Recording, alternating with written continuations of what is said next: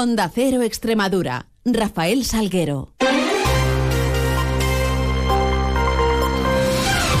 Muy buenos días, son las 7 y 20 de la mañana y tenemos 10 minutos por delante para contarles noticias de Extremadura en este viernes 23 de febrero, en donde comenzará a amanecer en la región a partir de las 8 y 9 minutos, se ocultará el sol sobre las 7 y 9 de esta tarde-noche.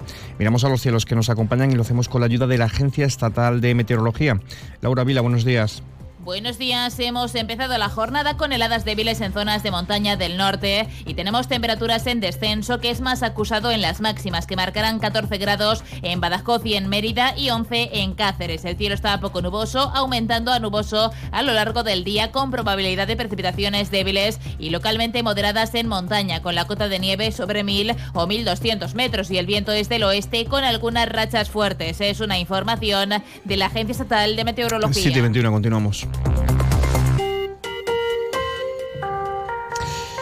Calma ayer en la región respecto a las movilizaciones agrarias. No hubo cortes de carreteras tras ese intenso miércoles vivido en Extremadura. Los ecos de esas reivindicaciones agrarias sí que resonaban en cualquier caso ayer en el pleno de la Asamblea. Dos veces fue cuestionada la presidenta de la Junta, María Guardiola, acerca, por un lado, de la aplicación de la ley de la cadena alimentaria, por otra parte, por las medidas eh, que se implementan desde la región en apoyo al sector. Desde Unidas por Extremadura, Irene de Miguel utilizaba la última campaña del tomate para ejemplificar la necesaria actuación de la Junta de Extremadura sobre esa ley de la cadena, mientras la portavoz del eh, Grupo Parlamentario Socialista en materia, en materia de agricultura, Piedad Álvarez, acusaba a María Guardiola de lanzar balones fuera y de dejación de funciones pese a unas medidas que consideraba claramente insuficientes. Que la ley de cadena alimentaria se cumpla con todas sus deficiencias. Yo no le niego que habría que multiplicar por 10 las sanciones, pero meterla en un cajón, abandonarla o su inacción y su pasividad ante ellas contribuir a la muerte de nuestra agricultura social y familiar.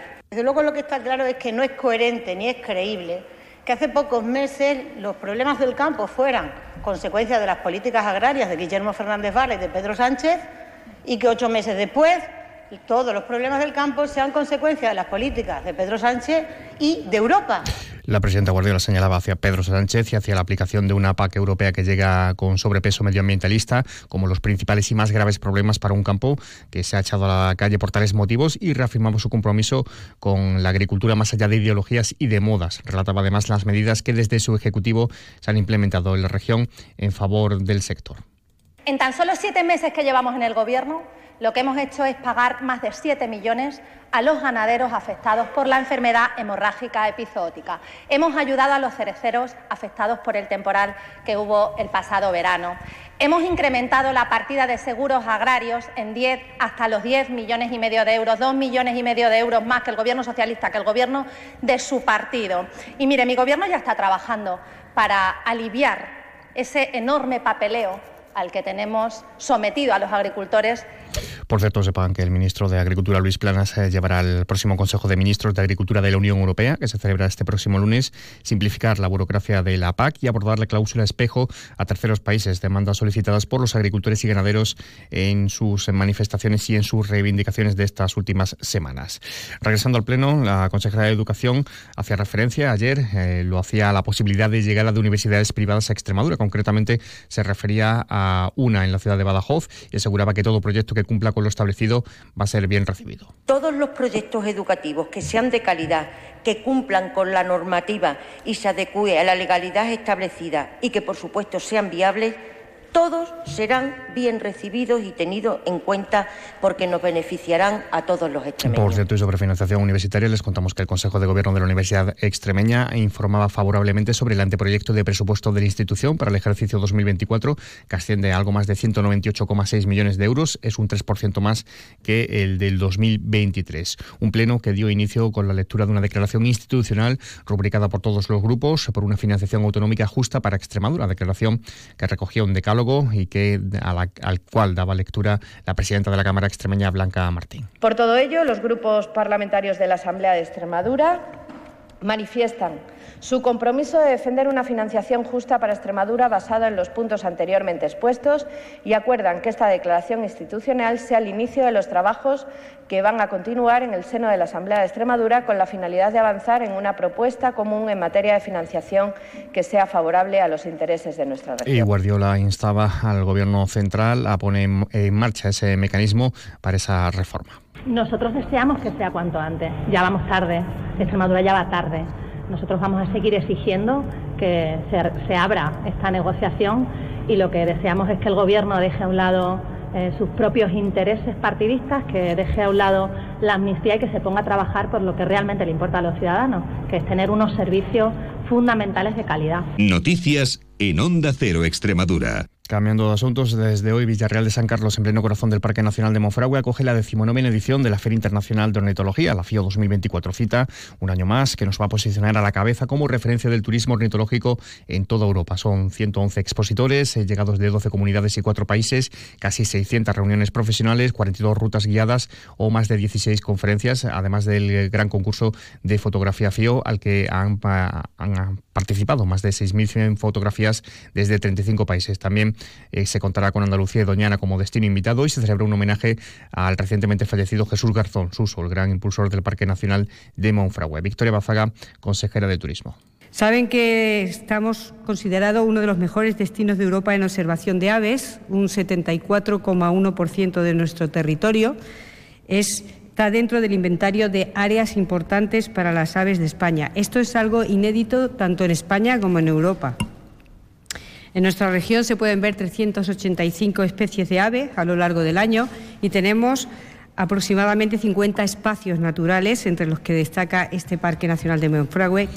Eh, además, un año más Onda Cero les acercará lo mejor de la feria con una programación especial. Hoy viernes, dos y media con Gente Viajera por Extremadura con Vicente Pozas. Mañana, sábado, Gente Viajera, programa nacional conducido por Carles Lamelo. Y en página de sucesos, un sargento alumno del Ejército de Tierra de 32 años que cursaba estudios en la Academia de Infantería de Toledo fallecía ayer jueves en un accidente de tráfico en la A5 a la altura de Talavera La Real. Se encontraba de regreso en un camión militar tras unas maniobras en Extremadura, un accidente en el que se vieron implicados varios vehículos, entre ellos dos camiones que dejaban ese fallecimiento más de otros siete heridos, uno de ellos grave, un cabo conductor de 44 años, los otros seis recibieron el alta in situ pésames desde el propio Ejército de Tierra, pésames también en redes sociales de la presidenta extremeña María Guardiola, que mandaba las condolencias a la familia y al propio Ejército. 727. Descubre Extremadura extraordinaria. Disfruta de la naturaleza en uno de los eventos de turismo ornitológico más importantes de Europa. FIO 2024, del 23 al 25 de febrero en el Parque Nacional de Monfragüe. Rutas, conferencias y mucho más. Consulta el programa de actividades y los horarios de los autobuses gratuitos en fioextremadura.es, cofinanciado por la Unión Europea. Junta de Extremadura. Caja Rural de Extremadura, la caja comprometida con la región les ofrece la noticia económica del día. Hablamos de brecha salarial entre hombres y mujeres en Extremadura se ha reducido desde el 14,8% que había en 2020 hasta un 13%, algo menos en 2021. En promedio, 2.961 euros eh, menos anuales eh, es lo que cobra una mujer eh, respecto a un hombre en Extremadura. Así se recoge en un informe sobre brecha salarial en Extremadura elaborado por UGT. En Caja Rural de Extremadura sabemos de dónde venimos y cuál es nuestra razón de ser. Nos debemos a nuestra tierra y a su gente, a sus sueños, ilusiones y proyectos. En Caja Rural de Extremadura destinamos una parte muy importante de nuestro beneficio a mejorar nuestra sociedad. Somos la caja de la cultura, de la cercanía, de la solidaridad y de la innovación y por eso contamos con la mayor red de oficinas en la región. Porque ese es nuestro compromiso, estar siempre contigo. Como tú nosotros somos Extremadura.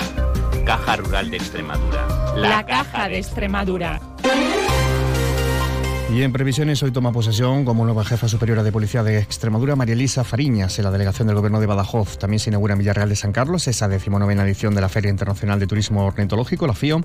Además, el Club Senior celebra una jornada de la Asamblea de Extremadura en, marco, en el marco del 41 aniversario de la aprobación del Estatuto de Autonomía y COAG va a informar sobre nuevas protestas agrarias. Todo ello mucho más lo contamos a las 10 y 3 minutos en boletos, un avance de noticias mediodía, 2 menos 10, tiempo de información regional. Llegando así a las 7 y media de la mañana con esa cita con información más cercana a la local. Primero en boletos a las 7.54, a las 8 y 20 ampliamos toda la información de su ciudad, mientras ya saben que pueden seguir informados en nuestra web y en nuestras redes sociales. Quedan ahora la compañía de más de uno con Carlos Alsina. Pasen un feliz resto del día.